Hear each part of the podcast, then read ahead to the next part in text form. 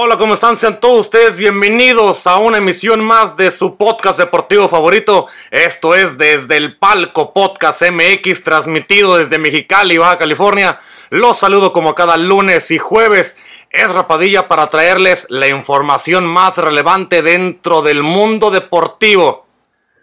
Bueno, señores, muchísimas gracias por estar aquí conmigo. Yo soy Rapadilla y estamos en el desde el palco podcast MX en este programa que lo hacemos con muchísimo cariño para todos ustedes. Estamos en el podcast número 56 ya de lo que tenemos para todos ustedes. Ya llegamos al 56, ya son muchos, ¿eh? Ya, no, 55, perdón, al 55. Estamos en el 55, ya son bastantes. Y muchas gracias a toda la gente que está conmigo para escuchándolo, apoyando eh, tanto en la, escuchándolo por, por, las redes, por las medios digitales, como a toda la gente que está también, que entra a ver el en vivo de Facebook Live. Ya saben que siempre estamos en este Facebook Live todos los lunes y los jueves. Estamos de, de hacerlo para todos ustedes. Así que muchas gracias señores por todo lo que los que apoyan, los, todos los que están escuchando, los que se topan con este proyecto. Muchas gracias por quedarse poquito y darle su like. Ya saben que aquí tratamos de hacerlo siempre con mucho amor para todos ustedes. Bueno, señores, el día de hoy vamos a hablar de la lesión de Raúl Jiménez, lo que pasó con él este fin de semana, las semifinales de la Liga Guardianes 2020, la Champions de fecha 5, lo de Checo Pérez, que no tiene opciones de cambiar para escudería para la próxima temporada, el choque e incendio que tuvo Grosjean en la Fórmula 1 este fin de semana en el Gran Premio de Bahrein, y lo que, lo que dejó la pelea de Mike Tyson, que terminó en empate ya más o menos sabemos decirles que mm, cómo se terminó dando esto y uh, obviamente las opiniones que podemos darles aquí de cada una de las cosas que vamos a, hablar. Bueno, señores, sin más preámbulo, yo soy Repadilla y muchas gracias por estar ahí conmigo en este bonito podcast. Señores, pues vámonos rápido. Eh, bueno, también lo, lo, de la semana, lo de la semana número 11 en la en la semana 12, perdón, en la, en la NFL. Así que la, semana número 11 en la NFL también la tenemos aquí. Y vamos a empezar con ella, señores, con la semana número 12 de la NFL. ¿Qué dejó la semana número 12? ¿Quiénes son los ganones? ¿Quiénes fueron los que se están hundiendo más en este, en este problema del, del tanto lo que puede haber en la, en, la, en el fútbol americano eh, profesional. Porque hay muchos, hay muchos equipos que, que ya que ya no, no, al parecer no van a levantar, o no van a poder levantar, o algunos están ahí intentándolo, pero bueno, ahí se intenta, ¿no? Lo intentan cada uno de los, de los equipos para poder ser o intentar mejorar en esta en lo poco que queda de las de las semanas. Así que bien vamos a, darle con esto porque ya no sé se nos va a, dar. Y bueno para que también eh, pues, los equipos ahí como estén como están en la en el como les fue en la semana en la semana número 12 porque señores, bueno, lo que les vengo diciendo con eso, con eso de la semana número 12 del, fútbol americano, es que, ¿qué fue lo que pasó? ¿Qué llegó? ¿Quiénes fueron los ganones y quiénes no fueron los ganones? Bien, señores. En la, lo que pasó en la semana número 12, ahí vamos a decirles un poquito nada más de lo que, de lo que se dio con algunos equipos, no con todos, eh, y también algunos partidos. Kansas City contra los Buccaneers de Tampa Bay. La conexión de Patrick Mahomes, señor, con, con Tyreek Hills dio mucho de qué hablar y fue un dolor de cabeza para el equipo de, los Buccaneers de Tampa Bay y también para, para, para Tom Brady. No pudieron, no pudo el equipo de los Bucaneros atacar a la defensiva de, de, los Chiefs y aparte el ataque de los, de los jefes de Kansas City fue muy superior, pero por mucho superior a lo que estuvo o a lo que podía hacer el equipo de los Bucaneros de Tampa Bay, porque no pudieron resolver con nada, no pudieron entregar nada y así se fueron. E incluso ante una buena defensiva secundaria que en su momento llegó a tener los Buccaneers de Tampa Bay, Tom Brady volvió a sufrir otro partido de intercepciones. Muchas, muchas intercepciones para que Tampa volviera a caer y ahora lo hizo por 24 a 27 en el marcador. Ahora con, con el que para muchos es el candidato máximo a ganar el siguiente Super Bowl, en el que en este caso va a ser, sería el equipo de Kansas City. Tampa Bay sigue evidenciando una serie de problemas graves para hilar series ofensivas consistentes que sean que se puedan ver bien porque es algo que no lo está haciendo el equipo de Tampa Bay y no se está viendo para nada bien. Con esto, nada, nada bien se está viendo. La verdad, eh, es un problema muy grave lo que, lo que tiene. Y obviamente, y desde luego, eso significa que habrá mucha, mucha atención a las palabras que pueda tener o que pueda decir Bruce Arians para intentar explicar por qué su sistema, el sistema que estén teniendo, ponerlo como head coach en el equipo de Tampa Bay, siguen sin funcionar y siguen sin dar resultados buenos en lo que es pues, por completo, en la totalidad del equipo, pese a que todo el, pese al, talento que tienen en el, equipo de Tampa Bay, independientemente del talento que tenga, que es, que es bastante el que tiene, no se está viendo bien el equipo de ninguna, de ninguna manera, porque, bueno, no, no, no termina por convencer el equipo en Tampa Bay a, a la gente. Por su parte, los jefes de Kansas City van aumentando y aumentando sus posibilidades de poder quedar como número uno de su división y poder ah, acceder más rápido y ser unos contendientes claros para poder regresar a un Super Bowl y, por qué no, intentar ganarlo.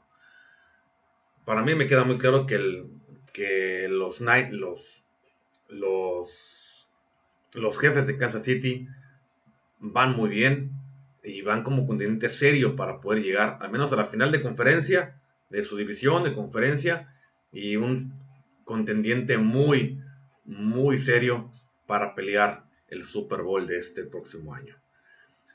En otros partidos, señores, San Francisco, los 49 de San Francisco en contra de los Rams de Los Ángeles. Los Niners no están listos para conceder en la carrera por el, por el oeste la, de la conferencia nacional y este domingo, el domingo, este domingo pasado, en casa, en casa de unos Rams, se supone que deben estar peleando por el liderato de división. San Francisco se dio una lección de resiliencia, culminando con una victoria de 23 a 20 y con un gol de campo en el último segundo de Jared Goff. Dio, bueno, con un gol de campo en el último segundo. Por su parte, Jared Goff, que es el coreback de los, de los Rams de Los Ángeles, dio nuevamente muestras de una regresión con respecto a la temporada a, esa temporada de Super Bowl que tuvo hace dos años, mientras que los 49 de San Francisco se vieron rehabilitados por un juego terrestre donde, se, donde reaparecieron nombres que eran de suma importancia que tenían que aparecer para el equipo de los 49, como lo son Raheem Mostert y como lo es Jeff Wilson Jr., todavía que hay mucha ausencia por parte de San Francisco, incluyendo a 13 jugadores en la lista de reserva lesionados, pero que hasta el día de hoy todavía puede ser un poco alentador lo que tiene el equipo de 49 de San Francisco. Ah, tiene un mundo de lesionados, todavía sigue su coreback también. Garoppolo sigue lesionado, tiene a 13 personas lesionadas, entre lesionados y por COVID. Es un equipo que parece un hospital, pero dentro de lo malo que se ve, o medio malo que se ve, se ve que puede llegar a buen puerto porque su división lo está haciendo así, que se vea de que pueda llegar a un buen puerto. Por su parte, el equipo de Los Ángeles, de los Rams de Los Ángeles, pues, no sé por mucho, no sé por dónde, y intentarán salvar una temporada y a ver si pueden llegar como comodín. Por su parte, los los Titanes de Tennessee en contra de los Colts de Indianapolis, Derek Henry acabó con el partido de la primera mitad cuando ya llevaba tres touchdowns y más de una centena de yardas terrestres para dejar a los Colts fuera de combate. Tennessee en ese partido volvió a recibir además un aporte valioso de receptor de su receptor abierto quien es AJ Brown y esa victoria que tuvo el equipo de 45 a 24 a 26 los pone en el primer sitio en la conferencia americana en la parte sur de la conferencia americana y por el momento, gracias a, un buen récord que traen de 8 ganados y 3 perdidos, el equipo está tratando de llegar a un buen, a un buen nivel. Eh, la intención, la en, bueno, eso va a intentar hacer el equipo de, de los Colts, intentar llegar a un buen, a un buen, a un buen puerto. Veamos qué es lo que pasa. Y tratarán de, de hacer lo mejor posible. No sé si llegar como, como segundo mejor sembrado o como mejor sembrado o como comodín. Todo puede pasar porque la, en la parte de la división de la americana hay mucho todavía porque se puede, por lo que pueda, lo que se pueda ver o lo que se pueda ir recibir, porque ellos están viendo que, que tratan de ser, que tratan de hacer lo mejor.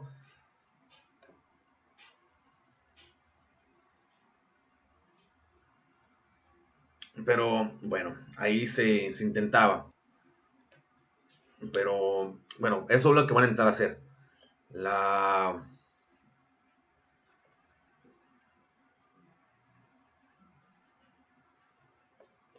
Bueno, eh, por su parte, señores, los, las Panteras de Carolina en contra de los Vikingos de Minnesota.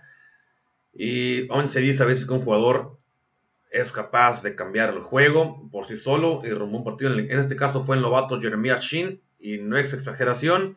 Al inicio del tercer periodo, Kirk Cousins fue capturado por Zach Kerr, quien forzó a un balón suelto y que Chin devolvió 17 yardas hasta la zona de anotación. La siguiente jugada ofensiva del partido, los vikingos le dan el acarreo a, Dan, a Dalvin Cook y con eso Chin forzando el balón suelo también y recuperando el mismo balón para devolverlo 28 yardas para su segundo touchdown de la tarde, empatando una marca de la NFL. El problema es de esos que fueron los únicos touchdowns en la segunda mitad para Carolina, que parecía tener el partido bajo control, pero se terminó entregando, entregaron el ovoide muchas veces y un balón suelto con recepción libre de patada de despeje. Eh, el profundo en su territorio en los, eh, en los instantes finales, pero para el jugador quien es Chad Baby, atrapó un pase de touchdown en los últimos segundos para rescatar un partido que parecía perdido para los Vikes. Por un eh, que terminaron ganándolo por 28 a 27. Los vikingos recuperaron un poquito de lo mal que estaban jugando e intentaron ir de la mejor manera.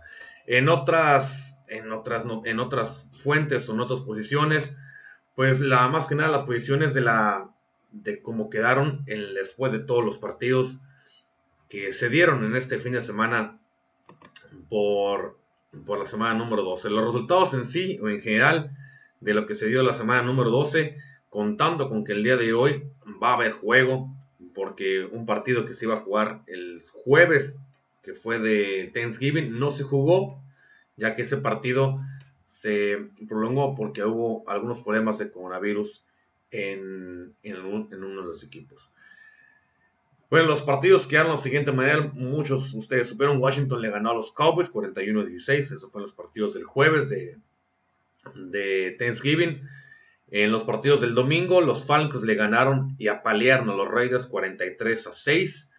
Los Bills de Buffalo le ganaron a los Chargers 27-17. Los Gigantes le ganaron a los Bengalíes 19-17.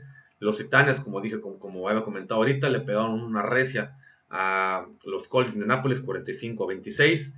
Los vikingos también ganaron. Los Patriotas también le ganaron a los Cardenales de Arizona 20-17. Por su parte, los, los jefes de Kansas City, como había comentado, 27 24. Los Buccaneers de Tampa Bay. Y el día de ayer, el lunes, los Seahawks le ganaban a los Águilas de Filadelfia 23 a 17 en el Monday Night Football. En este, para el día de mañana se va a jugar el partido que está dispuesto a jugarse el, jueves pasado de Thanksgiving, que es entre los Ravens de Baltimore contra los Steelers de Pittsburgh. Unos Steelers que van con 10-0, que van invictos, contra unos Ravens que van de 6 ganados, 4 perdidos hay que ver cómo eh, pinta para buen partido, pinta para que sea un muy buen partido, pero ya veremos qué es lo que pasa en ese partido de del día de mañana. Bueno, señores, eso es por parte de la NFL. Vámonos rápidamente a la a Europa porque lo que pasó con Raúl Jiménez es algo que vale la pena que hablemos. ¿Por qué? Porque es un problema que estuvo que fue muy fuerte para lo de, Raúl, Jiménez. Un partido, bueno, un, un, golpe bastante, bastante doloroso lo que sufrió Raúl Jiménez en su partido. El contexto es este, fue una jugada en la cual fue un tiro de esquina, un choque de cabeza entre Raúl Jiménez y David Luis, el brasileño, hizo que se desmoronara. Raúl Jiménez en el, pasto, no se levantó, tuvo que, tuvo que ser llevado con, tanque de oxígeno y sacado del campo de esa manera, después de que el jugador fuera sometido, después de eso ya fue sometido a una operación, porque fue un fue un sangrerío lo que hubo en el terreno de juego de parte del jugador mexicano. Pero fuera de todo eso, el mexicano está bien y está estable. Fuera, bueno, después de que Raúl Jiménez fue sometido a una operación en un hospital de Londres debido al golpe que recibido por la cabeza por chocar con David Luis, ese siniestro ataque o ese siniestro golpe que sacó, que, que Raúl sacó la peor parte, ya que perdió el conocimiento y tuvo que salir del campo con oxígeno y se encuentra recuperándose en este momento en un hospital londinense donde inicia ya una recuperación mm, para intentar regresar a los campos de juego. El doctor que lo operó, que fue Gerardo Meraz, es especialista en traumatología, explicó en una entrevista para un medio deportivo, bueno, no fue el, doctor que lo operó, sino es un, es un especialista en traumatología, eh, le, dieron, le hicieron una entrevista que es, eh, que es especialista en traumatología y explicó que el mexicano eh, volverá a jugar sin ningún problema cuando se recupere de su fuerte lesión en el cráneo. Declaró que el futbolista nacional volverá al terreno de juego sin ningún problema, de acuerdo a lo que ha podido ver en otros pacientes con lesiones similares. Solo es cuestión de tiempo y que tenga una evolución satisfactoria. Eso lo especifican algunos algunos especialistas. Raúl Jiménez un jugador muy joven, no tiene antecedentes médicos de esa índole o de ese grado de consideración. Y el doctor declaró lo siguiente, el doctor Meraz declaró lo siguiente, no tiene ningún antecedente de nada, pero vemos la magnitud de la lesión. Es muy importante ver previamente en la tomografía que el grado de la fractura, que aparte de, de esto ocasionó una hemorragia o una contusión en el cerebro. Así lo declaró este doctor en una entrevista realizada a un medio, a un medio nacional mm, para intentar saber cómo era o qué tan grave es la lesión de Raúl Jiménez. Después de esto, Raúl Jiménez pues, no se dio a esperar. Ah, y después de horas de, de, esta incertidumbre, Raúl Jiménez apareció en las redes sociales agradeciendo a toda la gente por las muestras de cariño tras la operación con éxito que recibió por la fractura de cráneo sufrida en el partido del domingo ante el equipo del Arsenal.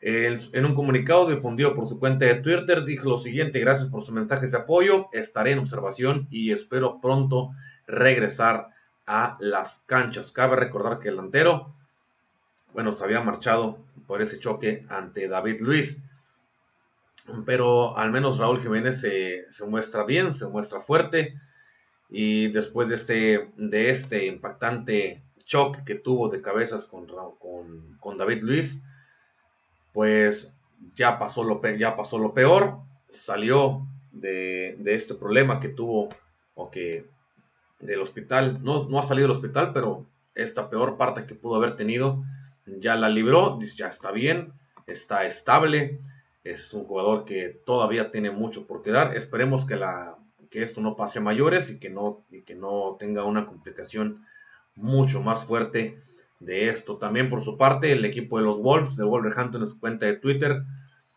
eh, explicó, explicó lo siguiente. Raúl se siente cómodo tras, tras, una tras una operación de anoche. Eso fue el día de ayer. La cuenta que del Wolverhampton a lo que se sometió en un hospital de Londres. Tiene nuestro amor y apoyo mientras comienza un periodo de recuperación y terminaron con un estamos todos contigo. Es en el comunicado que reveló que desde entonces Raúl, Raúl Jiménez ha visto a su pareja Daniela y está descansando, pues permanecerá en observaciones durante unos días mediante, mientras comienza su recuperación allá en Londres y posteriormente en su casa y posteriormente, obvio, con el equipo médico del Wolverhampton. El club, por su parte, eh, también explicó lo siguiente, el club desea agradecer al personal médico del Arsenal, a los paramédicos del estadio y el personal del hospital y los cirujanos que, gracias a su habilidad y pronta respuesta, fueron de gran ayuda para Raúl Jiménez. También el club pide que, pide que Raúl y su familia ahora tengan un periodo de espacio y privacidad antes de que proporcionen más actualizaciones a su debido tiempo. Así que por el momento el club está pidiendo a la gente que no molesten a la familia de Raúl Jiménez. Ya la familia en su caso, en su momento, va a declarar lo pertinente de, lo, de, lo, de este accidente y la recuperación que tenga en su momento o cómo esté progresando en la recuperación. Raúl Jiménez también lo hará en su momento, lo hará el club, también en su momento lo va a hacer Raúl Jiménez Así que esto es solo cuestión de esperar, ver cómo se recupera. Esperemos en Dios que se recupere muy bien Raúl Jiménez, que pueda tener una pronta recuperación. Fue un accidente bastante, bastante fuerte. Si han tenido la posibilidad de ver el video donde, donde Raúl Jiménez tuvo este percance con David Luis, fue un video, bueno, es un video bastante, bastante fuerte, es un golpe muy, muy fuerte el que sufrió. Así que ya veremos qué es lo que, qué es lo que termina pasando, cómo es que se recupera Raúl Jiménez. Esperemos que se recupere bien, que lo haga de, de una manera rápida, que lo haga de una manera adecuada y que no tenga mayor complicación el mexicano para después regresar a las canchas. Se dice que va a estar alejado de las canchas alrededor de cuatro semanas, de cuatro a seis semanas, lo que también posiblemente pueda ser hasta ocho semanas que esté fuera de las canchas, ya que una lesión en el cráneo, lo han comentado también varios especialistas y doctores del club del Wolverhampton, que las lesiones de, que en este caso las lesiones en el cráneo, pueden ser muy variables y eso es entendible ya que el cerebro y el cráneo es uno de, los, de las partes más sensibles y de las partes que más cambia de un, de un jugador o de una persona a otra. las lesiones pueden ser muy, muy diferentes a pesar de que sea la misma lesión. Las repercusiones pueden ser muy diferentes. Así que esperemos eh, de una pronta recuperación para Raúl Jiménez, que se pueda recuperar bien, que, que, tome, que se tome su tiempo, que se tome su espacio, que el equipo lo va, lo sigue respaldando. Cayó en un mal momento, sí, porque estaba creciendo muy bien Raúl Jiménez en sus números, tanto en el equipo como en selección, pero es mejor ahorita que la salud de Raúl Jiménez sea estable, sea la mejor, sea la adecuada y que se pueda brindar una pronta recuperación, una buena recuperación y que en un par de meses o semanas Raúl pueda regresar a los campos a los campos de juego. Obviamente cuando lo haga va a estar utilizando un protector, es un protector que ha dado mucho de qué hablar o, lo ha popularizado mucho, que es Peter Cech, que es el arquero de la República Checa o el, ex arquero de la República Checa, ese gorrito que utilizan mucho los jugadores de rugby o los antiguos jugadores de rugby, con ese casco es con el que Raúl Jiménez podría regresar a las canchas al momento en que regrese para cubrir su cabeza y obviamente quiero pensar que va a intentar no ir a, no ir a competir por, valores por valores al aire, a pesar de que es un centro delantero y que lo más seguro que se le tendrá que exigir o pedir en su momento, pero no exigir. Pero bueno, esperemos que se recupere muy bien Raúl Jiménez. Y señores, bueno, ya saben ustedes que cualquier cosa pueden dejarlo en los comentarios. Pueden seguirnos en todas las redes sociales, estamos en Facebook y estamos en Instagram, en todas estamos como desde el Palco Podcast MX y en las plataformas digitales estamos en Anchor, estamos en Overcast, estamos en Spotify, estamos en Apple, Apple Podcast, estamos en Google Podcast, en todas y cada una de ellas estamos como desde el Palco Podcast MX para que vayan, nos encuentren, nos busquen, les den seguir y cada vez que subamos un capítulo nuevo les va a salir la notificación y también que le pongan acá en la página de Facebook, en la página de Instagram, le den su like y cada vez que hagamos nuestros en vivos les llegue su notificación para que vayan y vengan a vernos y estén acompañándonos conmigo, acompañándome un ratito más, un ratito en lo que les hago un poquito de deporte, mientras ustedes estén haciendo lo que sea en su casa, o en su oficina, en su trabajo, donde ustedes quieran. Bueno, señores, las semifinales de el Guardianes 2020 están listas y uno de los equipos que pasó fue el Guadalajara a esa semifinal y le terminó pasando encima al América y no solamente pasándole encima, sino terminándolo, lo terminó por humillar con tres golazos que se aventó el Chicote Calderón en los dos partidos para quedar con un marcador global de tres goles a uno. Yo en su momento puse en tweet tres, gol, tres de parte del Chicote y cero de parte del América. El Chicote fue el que se encargó completamente de acabar con el equipo americanista. El América y Miguel Herrera caen derrotados en, la, en esta de liguilla ante Guadalajara y es, y es una es un problema porque tienen que enfrentar esto Miguel Herrera con todo el equipo del América. Miguel Herrera todavía tiene contrato firmado hasta el 2024 y la relación de acabar el contrato que tiene con el América sería cuestionable, poco considerable que se pueda tener. Y hoy más que nunca la nación americanista mueve mucho el, el hashtag fuera piojo y no será exageración y no será broma, será una realidad completamente porque se le puede poner muchos peros y muchos atenuantes al Club América, al torneo que hizo el América, que tuvo lesionados, que sí, muchos entraron por COVID, que tal vez jugaron bien o jugaron mal, o que tal vez hubo berrinches por algunos jugadores, pero el quedar eliminados ante el Guadalajara y eliminados en un cuarto de final nunca es bien recibido por parte de la afición americanista. Jamás va a ser bien recibida que el equipo de el eterno rival que es el Guadalajara, o las Chivas, que aparte de eso tenía ya un par de años que no entraba a la ronda clasificatoria de cuartos de final o a la ronda de liguilla y ahora que regresan a la liguilla se encuentran con, con un América y le pasan por encima y eso al, americanismo es algo que no le agrada para nada el quedar eliminados ante el, ante el rival más odiado. Un Guadalajara que estuvo llena de problemas internos que cambiaron de técnico a inicio del torneo, que tienen ahora a un Ricardo Peláez, eh, a ex directivos como un directivo, un ex directivo americanista, que lo tienen como cerebro deportivo, y eso agranda mucho más el dolor y agranda mucho más la humillación para el equipo del América. Porque es claro, el América fue humillado, hay que entenderlo bien, hay que decirlo como fue. Fue humillado por el odio rival, fue humillado por el Guadalajara, por la forma de juego, porque no pudo generar el equipo del América. El juego lo ganó el, Guadalajara por dos goles a uno. El, partido de vuelta por un global de tres goles a uno, con Cristian Calderón el Chicote como verdugo de, de las Águilas del América, marcando los tres goles del rebaño sagrado. Un juego que empezó frío, el partido de vuelta, y terminó hirviendo por las ansias de triunfo del Guadalajara y también por la frustración inevitable que llegó a tener y llegó a sufrir el equipo del América. Es entendible, esto sí, es muy entendible que el América no pudo llevar el partido a un buen, a un buen puerto.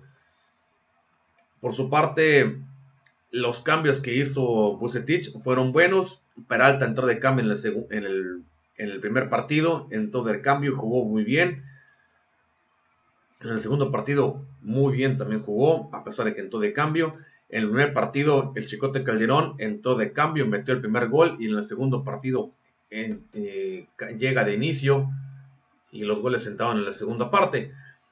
Gilberto Sepúlveda y también Isaac Brizuela, que arrastró, eh, bueno, por parte del, para el gol, arrastró hasta cerca del área donde pasó Oribe Peralta, quien jugando de espaldas a la portería vio a la llegada de Cristian Calderón y el, chiquete, y el chicote repitió la medicina para poner un bombazo en, la, en el ángulo derecho, en el, la, al minuto 30, en, ahí en el ángulo, en la portería de Paco Ochoa.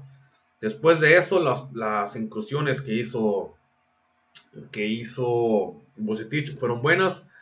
Por su parte, el América se fue con su rezo, trató de acortar la desventaja que rápidamente había metido el Guadalajara en su área y que aún así no pudo el América contener el ataque, el ataque del Guadalajara, un ataque que en su parte es debilitado, en su parte es limitado, pero que en ese entonces, en esos partidos, se vio superado por mucho el equipo del América. El Chicote Calderón, después del minuto 71, mete otro gol, un gol que la terminó picando, cae de campanazo y entra en el área. Solamente Paco Memo Ochoa se le queda viendo la pelota. Y al último, Henry Martín, al último reaccionó, anotó el gol de descuento en una liguilla para las Águilas del la América que dio hasta un punto de esperanza en minuto 75. Faltaron todavía 15 minutos por jugar, pero que no pudieron hacer mucho el equipo del América. Se fue y terminar el América podría ser tal vez un fin de una era, no lo creo, lo dudo demasiado. Dudo mucho que el América quiera deslindarse de, del Pio Herrera. Todavía lo tienen por contrato para dentro de 3, 4 años más. No lo van a, no van a rescindir de él. Va a ser muy complicado que lo hagan. Y a pesar de que esta derrota sea muy dolorosa para el América, aún así tienen en puerta el torneo de la CONCACAF y dudo mucho que quieran quitarse de encima ah, o cambiar de, entrenador, sabiendo que tienen este partido, en estos, estos torneos enfrente. Bucetich, ¿qué tiene que hacer ahora Bucetich? Tiene que irse de la mejor manera hacia, hacia Guadalajara y ver el siguiente partido que va a ser ante el equipo de León, que no va a dar esas facilidades como las que dio el equipo del América. Del América en el segundo partido dio muchas facilidades, no se encontró en, no se encontró en la cancha, un mediocampo que no supo jugar, un, ataque que no, que no encontró el arco y una defensiva del América que por su parte que en su momento se vio superada por mucho por la no iba a decir débil pero por la limitada el limitado ataque del equipo de Guadalajara el León va a actuar muy diferente no va a jugar lo que jugó el equipo del América Sí, sabemos que el León, el partido de ida de octavos de cuartos de final, perdió contra Puebla, pero en el partido de regreso terminó en 3, 5 minutos, terminó solucionando todo el encuentro, porque es un equipo que sabe jugar y un equipo que cuando se conecta y mete goles, se enchufa y va a querer atacar y atacar, atacar y no te va a dejar libre. Eso tiene que entenderlo muy bien el equipo del Guadalajara, que ante, ante la problemática que tuvo con el América, el equipo de, el equipo de León va a ser muy diferente a las Águilas del América. Por su parte, Tigres también terminó venciendo a Cruz Azul, pero aún así no alcanzó, no le alcanzó para pasar a las semifinales, recordando que el América, que Cruz Azul ganó el partido de ida 3 goles, a, goles a 1 y el partido de vuelta el Tigres lo ganó 1-0, pero al final el global de 3 goles a 2 le hizo que Cruz Azul lograra y lograra y terminó por echar al equipo de Tigres de la, de la fase de cuartos de final a pesar de haber perdido el partido de vuelta. El duelo fue de un solo lado, del lado de los felinos, intentando sin mucha idea también lo que hizo fácil que el juego para el equipo cementero fuera más parejo, fuera más llevable el partido y por lo que se puede decir, pasaron caminando por su parte el equipo de Cruz Azul esta, esta fase de cuartos de final. Cruz Azul entregó la iniciativa al equipo de Tigres. Siboldi le dijo prácticamente a Ferretti, ten el balón, es tuyo, haz lo que quieras con él, yo te voy a esperar y te voy a atacar, eh, porque vas a tener que venir a buscar resultado. Lo que le dijo, o lo que dio, que en ese estilo estaba más que estudiado y que había visto el accionar del equipo de Tigres y que era fácil de contrarrestar por parte del equipo de Cruz Azul, porque también tiene un gran, un gran equipo hacia arriba. Por su parte, obviamente tan fácil no lo fue, pero durante la primera parte los Leones hicieron todo lo posible o todo lo que estaba en sus manos para tener la pelota, pasearla por todo el campo, intentar atacar, abrir la cancha, mandar, mandar centros, abrir los espacios. A lo que Cruz Azul terminó respondiendo y priorizando el juego aéreo cuando y cuando esto falló, cuando se recurría mucho ante Pierre Guignac el, por parte del equipo de Tigres. Al francés le caían rápidamente dos o tres eh, eh, del equipo cementero, le cerraban los espacios y esa dependencia que tiene mucho o que ha orillado mucho el equipo de Tigres a depender tanto de Pierre Guignac, lo supo ah, minimizar muy bien Siboldi y la única opción de peligro que en su momento lo tuvo cuando Dueña salió del, eh, salió y por parte del, por lo que es parte de lo que es el librito de, juego, mandó un disparo al poste y Cruz Azul por su parte eh, estuvo también inexistente al frente, más allá de dos intentos de escape que tuvo Jonathan Rodríguez, el cabecita Rodríguez, no hubo más por parte del equipo de Cruz Azul. Después de eso, un centro que tiró, que tiró Luis Quiñones, un centro sin ángulo, que fue más que nada un tiro centro, y que se le coló a, Jesús Corona. Entre la, él pensó que iba a ir para afuera, se terminó metiendo, se terminó metiendo al campo, bueno, a, la portería, y fue lo que provocó con el único gol que terminó dando para Tigres en el partido, y que eso fue todo lo que pudo, lo que pudo hacer el equipo de Tigres ante el equipo de Cruz Azul. Un azul que se ve fuerte, un azul que se ve muy sólido, un azul que se ve bien entendido lo que sabe jugar Robin Ceboldi. Le entregaron el partido a Tigres y Tigres no supo y no entendió cómo jugar el partido de vuelta ante Cruz Azul. Raro de parte de Tigres, sí, es bastante raro. Raro de parte del, del Tuca Ferretti, bastante raro. Pero también lo supo manejar muy bien Siboldi. Supo cerrar bien los espacios, cerró la dependencia que tiene el equipo de Tigres con, con Guiñac, lo supo hacer bastante bien. Y al momento de frenar a un jugador como Guiñac, el equipo se desbalancea, pierde la idea de juego y presionas el medio campo, donde todos tus jugadores del equipo contrario son muy buenos para recuperar, les quitas el balón y el equipo no podía hacer mucho, no se iban por las bandas, lo poco que pudieron hacer fue aventar a Quiñones, que prácticamente un central lo terminaron aventando como un, como un delantero o como un extremo por izquierda. Y que fue lo que hizo al, a la, al fue lo que provocó y lo que terminó haciendo el eh, Tuca Ferretti para, para acabar con este partido. Pero dentro de esas posibilidades, pues no fue mucho y terminó perdiendo el encuentro.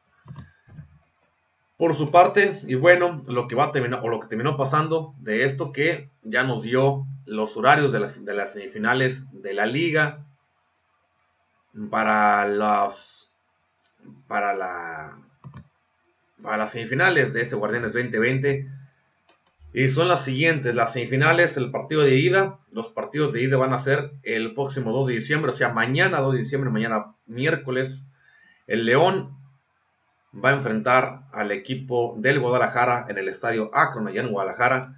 Y el 3, el jueves 3, va a ser el partido en el estadio Azteca. El Cruz Azul va a recibir a los Pumas en el estadio Azteca a las 7 de la tarde, hora, perdón, a las 9 de la tarde, hora del centro de México.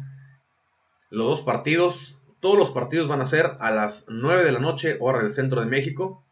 A diferencia del partido de vuelta, que va a ser el 6, el domingo 6, el partido de vuelta entre Pumas, en el cual Pumas va a recibir a Cruz Azul. Ese partido va a ser a las 6 y media de la tarde, hora del centro de la Ciudad de México. Y el partido de vuelta del, del Guadalajara en contra de León, al campo de León, va a ser a las 9 de la noche, hora del centro de la Ciudad de México. En la hora del Pacífico, en la cual estamos hablando para todos ustedes, son a las 7 de la tarde y a las 4 y media de la tarde el partido en el Olímpico Universitario en, la, visita de Cruz Azul a Pumas. Así que así va a ser los partidos. Mañana martes, mañana miércoles, perdón, y el jueves son los partidos de ida y el sábado y el domingo son los partidos de vuelta de esas semifinales del Guardianes 2020. Así quedaron León contra Guadalajara y Pumas enfrente o en contra de el Cruz Azul.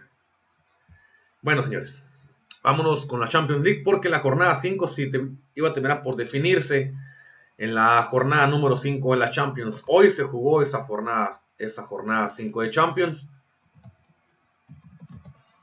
Y lo que pasó en esta, en esta jornada 5 fueron varias sorpresas lo que terminó, lo que se terminó dando hay varios equipos que ya terminaron o que ya hasta habían pasado lo que les habíamos dicho en la semana, en el, en la, en el podcast pasado. Por su parte, en el grupo 1, el Bayern Múnich está como primero de su grupo, el Manchester City, Barcelona, la Juventus, Sevilla y el Chelsea ya tienen un pie, un pie adentro en la siguiente fase. Y equipos como el Atlético de Madrid, el Porto, el Real Madrid, el Borussia Mönchengladbach, el Liverpool, el Dortmund, la Lazio y el United buscarán o buscaban o tratan de buscar un triunfo que los deposite en la siguiente ronda y otros deben ganar y esperar a que los acompañen más resultados para poder acceder a la ronda de los octavos de final. Cabe mencionar también que el Inter no podrá llegar a octavos de final si no gana el, Gladbach en caso de no ganar y, el, si el Shakhtar le gana al, al, Madrid entonces se quedaría en cuarto lugar. Pero, ¿qué fue lo que pasó en esta Champions o en esta fecha 5 de Champions? Después de cinco jornadas, los partidos que lo que sorprendió mucho fue que el día de hoy el Shakhtar le termina ganando al Real Madrid dos goles a cero. Fue el partido que marcó y que rompió la quiniela para toda la gente en esta fecha 5 de Champions. Otra también que rompió quiniela fue el Salzburgo, le terminó ganando al Lokomotiv de Moscú tres goles a uno. El Inter le gana al Mönchengladbach tres goles a dos. El Marsella, que no había ganado en toda la Champions hasta hoy, ganó con, agarró su primer triunfo, le ganó al Olympiacos de Grecia, ganó dos goles a uno. El Atlético de Madrid empató con el Bayern Múnich a uno. El Liverpool, un sufrido Liverpool, le ganó 1-0 al Ajax. El Atalanta terminó sufriendo y empatando contra el Midland, contra el Midland que iba ganando hasta el minuto 85, iba ganando. Y de puro milagro el Atalanta terminó empatando ese partido. Por su parte, el Porto le empató al Manchester City por 0-0. y para el día de mañana, miércoles, se van a jugar, entre otros partidos, el Krasnodar en contra del Rennes. El Dortmund va a jugar contra el Lazio en cancha del Dortmund. El Manchester United se va a jugar la vida entre el Paris Saint-Germain. El Fenix Baros va a recibir al equipo del Barcelona. Y la Juventus va a recibir al Dinamo de Kiev, allá en Italia. Por su parte, el Sevilla va a enfrentar al Chelsea, allá en España y el Zenit va de visita a Brujas, a Bélgica, a enfrentar al Club Brujas, a intentar buscar el pase a la siguiente ronda. Las posiciones hasta el momento, después de la jornada 5 del día de hoy, el Bayern Múnich, después de 5 partidos, ha ganado 4, empató 1 contra el Atlético de Madrid, con 13 puntos, ya se coloca en la siguiente ronda de octavos de final. El Atlético de Madrid todavía está en esperar, porque el Salzburgo va a jugar contra el Atlético de Madrid su partido, o su quinto partido, o bueno, su sexto partido más, más bien, para ver quién, quién es el que pasaría. entre el Salzburgo y el Atlético de Madrid van a jugarse este pase de la siguiente ronda, y el que gane ahí es el que termina por pasar. Por su parte, el Borussia Mönchengladbach está con 8 puntos en el grupo B, seguido por el Shakhtar y el Real Madrid, que se encuentra en tercer lugar hasta el momento con 7 puntos, empatado con el Shakhtar con 7 puntos. El Inter de Milán está con 5 puntos y es un grupo que todos, todos podrían pasar a la siguiente ronda. El Real Madrid va a jugar contra el Mönchengladbach y el Mönchengladbach está no prácticamente obligado a ganar, pero con el empate pasaría a la siguiente ronda el Inter va a jugar contra el Shakhtar. Ahí, ahí el Inter está obligado a pasar si es que quiere, obligado a ganar, perdón, si es que quiere pasar. Si el Inter llega a ganar, llegaría a 8 puntos. Le, dejaría al Shakhtar con 7 puntos y el Mönchengladbach con el empate llegaría a 9 y el Real Madrid quedaría con 8, con, con 8 puntos y ahí solamente sería la diferencia de goles. Ahí ver quién pasaría y quién no pasaría. El Inter ocupa ganar por más de dos goles para que un empate del Madrid y el Mönchengladbach y el Inter ganando por más de dos goles haría pasar a los italianos. Si no, el equipo español pasaría sudándola. La otra es que el Madrid pierda y el Inter tiene que ganar para que así pase directamente.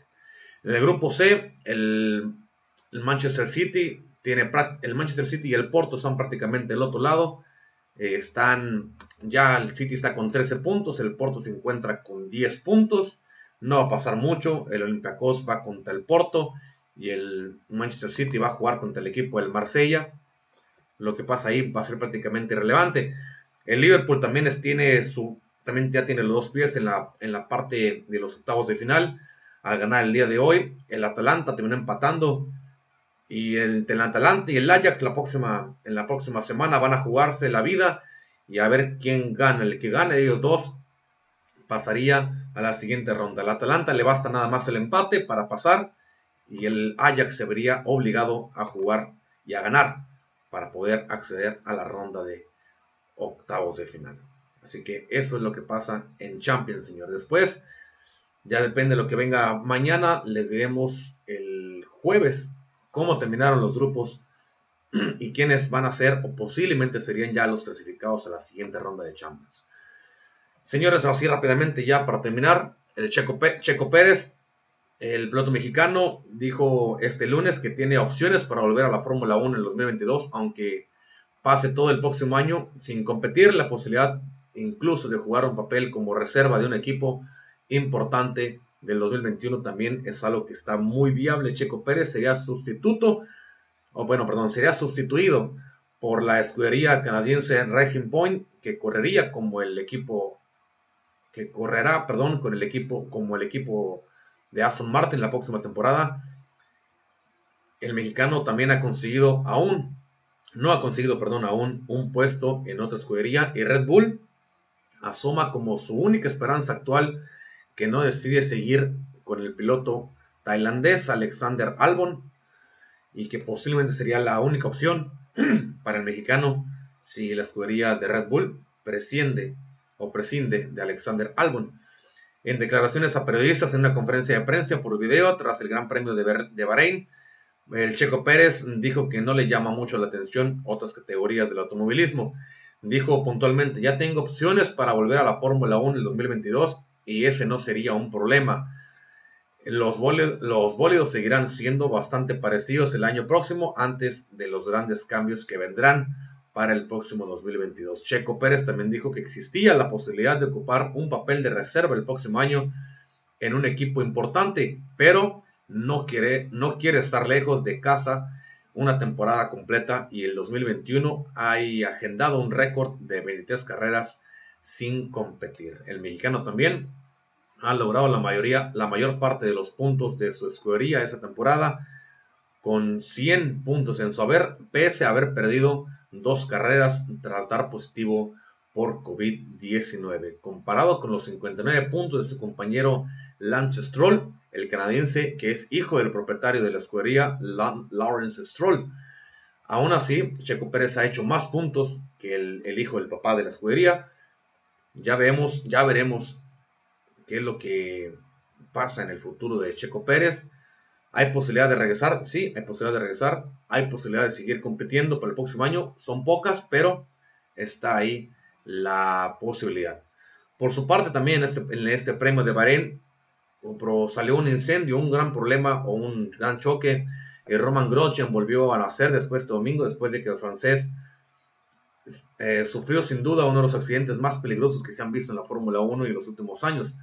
En otra época no muy lejana, cualquier piloto que hubiera sido protagonista de un incendio dentro de su, mono, de su, de su automóvil, de su monoplaza, no hubiera vivido por lo que, o no lo hubiera contado, por lo que la enorme seguridad de los coches de ahora que Fórmula, la Fórmula 1 y todo el equipamiento que tienen y que llevan los pilotos también, hicieron que Roma en Grosjean sobreviviera y saliera por su propio pie de una nube de fuego prácticamente en la cual se vio envuelta después de haber chocado eh, su monoplaza, eh, Roman Grosjean, en este premio de Bahrein, de haber sufrido este accidente y su coche terminó explotando y, y ardió en cuestión de milésima de segundo tras haberse partido en dos la monoplaza y aún así terminó saliendo por su propio pie.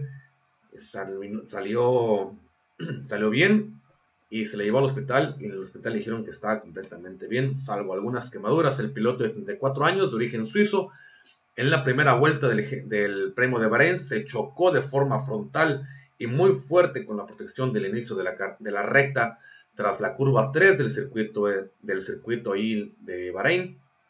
Su coche, por milésima de segundo, se incendió de forma tremenda y una explosión de fuego inmediata impedía que el monoplaza se viera entre las llamas y ello hizo que todo el equipo que está en la Fórmula 1 no mostrara más, no mostrara más imágenes del incidente de Grosjean hasta que se confirmara que se encontraba bien el piloto suizo. Por suerte, tras unos segundos interminables de incertidumbre, la realización de la Fórmula 1 y la, y la transmisión que hace la Fórmula 1 mostró al piloto eh, siendo atendido en el coche médico, visiblemente aturdido, y Romain, eh, Romain perdón, había logrado salir del coche de forma rápida y se encontraba bien, aunque algo mareado Así también lo había dado a conocer el piloto y después el parte médico cuando se le, se le preguntó a los pocos segundos de haber salido. Esto es algo que hay que aplaudirse con todas las medidas de protección que ahora tienen los fórmulas, los, los monoplaza, que en cuestión de segundos pudo salir rápidamente Robin Grosjean y sí, prácticamente volvieron a ser este corredor, este piloto que vio la vida prácticamente pasar frente a sus ojos al, explotar su monoplaza en cuestión de segundos. Así que qué bueno que, que está bien. Y una lección más de vida para este piloto. Y bueno, hay algo que ahí se, se, tiene, que, se tiene que aprender. Y que qué bueno que así están las medidas de seguridad por parte de los monoplazas. Ya por último, señores, después de 15 años de haberse retirado, eh, y ser ex campeón de peso pesado, eh, se enfrentó a la leyenda del boxeo. Se enfrentaron dos leyendas del boxeo, quien es Mike Tyson y Ray Jones Jr. en una pelea llamada, o una pelea de exhibición llamada, llamada Line Battle. El Consejo Mundial de Boxeo respaldó y conmemoró y anotó el evento en vivo de cuatro horas en el Staples Center de Los Ángeles, un evento que estuvo eh, previamente por, por, varias peleas. Y el asalto y los asaltos que fueron más, fueron 60 segundos más cortos, usualmente los, los asaltos en cada uno de los, de los enfrentamientos, en este caso son de 3 minutos, por este momento fueron de 2 minutos y fueron 8, 8 rounds los que, los que se jugaron o los que se pelearon entre Mike Tyson y Ray Jones Jr. Eh, los, dos, los dos peleadores usaron guantes de 12 ondas sin ninguna protección. Y eso a pesar, de la, a pesar de todo esto, Mike Tyson, el ex campeón mundial de peso pesado, es considerado uno de los boxeadores más temidos de todos los tiempos. Eh, también, a pesar de todo eso, lo que pasó, de lo que de los reglamentos que también habíamos dicho aquí la vez pasada, que si alguno noqueaba, se acababa, el, se la pelea, si alguien sangraba, también se acababa la pelea, no podían ir a noquear, no podían ir a golpear fuerte. Fue, una pelea entretenida, fue una pelea amena, se notó mucho de parte de Mike Tyson que iba con todo o que, iba, o que se miraba más, entero que, Jones, en mi punto de vista se miraba mucho más entero que Jones. Y al final, un, un, una pelea que se catalogó como empate, los jueces la catalogaron como empate y que el dinero recaudado iba a ser para, para beneficencia, así también lo, lo terminó mandando o diciendo Mike Tyson. 10 millones de dólares fue lo que ganó Mike Tyson por esta pelea y Jones se terminó llevando un millón de dólares después de esta pelea. Mike Tyson por su parte va a dar ese dinero a la beneficencia y ahí tiene puesto algún ojo en algunos eh, lugares donde cuales va a dar este dinero. Por parte del dinero que se donará, como había comentado, organizaciones de beneficencia que lucharán con la trata de personas y con el cáncer de mama. Según Jones, también la Liga Exclusiva de Leyenda, la, bueno, Jones daría parte de su dinero a, asociaciones que tratan el cáncer y que están contra, también contra la trata de personas. Por su parte, Mike Tyson donará una parte de las ganancias al fondo de boxeadores de José Sulaimán de la, del CMB para apoyar a boxeadores que han atravesado también tiempos difíciles y que también lo dará a beneficencias, así lo indicó en un comunicado de prensa el señor Mike Tyson. Así que una pelea que, que fueron más que nada unos 16 minutos de pelea, no fue mucho lo que pasó, la mitad de la pelea se la pasaron abrazados, la otra mitad pelearon y para mí, Mike Tyson ganó en, mi tarjeta de, de anotación. Para mí Mike Tyson terminó ganando. Y lo que me sorprendió y que se me dio muchísima risa fue de que Mike Tyson sabía que había ganado el encuentro a pesar, o la pelea, perdón, a pesar de que no iba a haber ganador en la pelea tal cual. Pero yo miré a un Mike Tyson al final del encuentro, miré a un Mike Tyson enojado, miré a un Mike Tyson vuelto loco de con unos ojos y diciendo de que cómo es posible que eso haya empatado, sabiendo que no iba a haber ningún ganador, pero prácticamente en su cara se, notaba aún, oigan, pues yo gané, yo gané la pelea, pero al parecer él sabía que no iba a haber un ganador, pero él se sentía ganador y esperaba que le levantaran la mano, que al final se la terminaron levantando los dos. Aún así, Mike Tyson se vio muy, muy enojado de esta pelea. Y bueno, señores, con esto eh, es todo, es todo para, todos ustedes. Muchísimas gracias, señores, por estar ahí conmigo. Ya llegamos a la hora de transmisión en Facebook Live y acá por... Eh, estamos cerca de llegar al minuto 56. Así que muchísimas gracias, señores, por estar aquí conmigo. Los dejo, yo soy Rapadilla. Muchas gracias, ya saben que pueden seguirnos en nuestras redes, en todos los lugares que nos puedan encontrar, en plataformas y en las redes. Estamos como desde el palco Podcast MX. Así nos van a poder encontrar. Y bueno, señores, cuídense mucho. Yo soy Rapadilla y esto es desde el palco Podcast MX, donde el deporte, el deporte es nuestra pasión. Cuídense mucho y nos escuchamos el próximo, el próximo jueves, el próximo jueves, perdón, y en la próxima, en el próximo capítulo que tenemos para todos ustedes. Adiós, cuídense mucho. Hasta la próxima. Bye.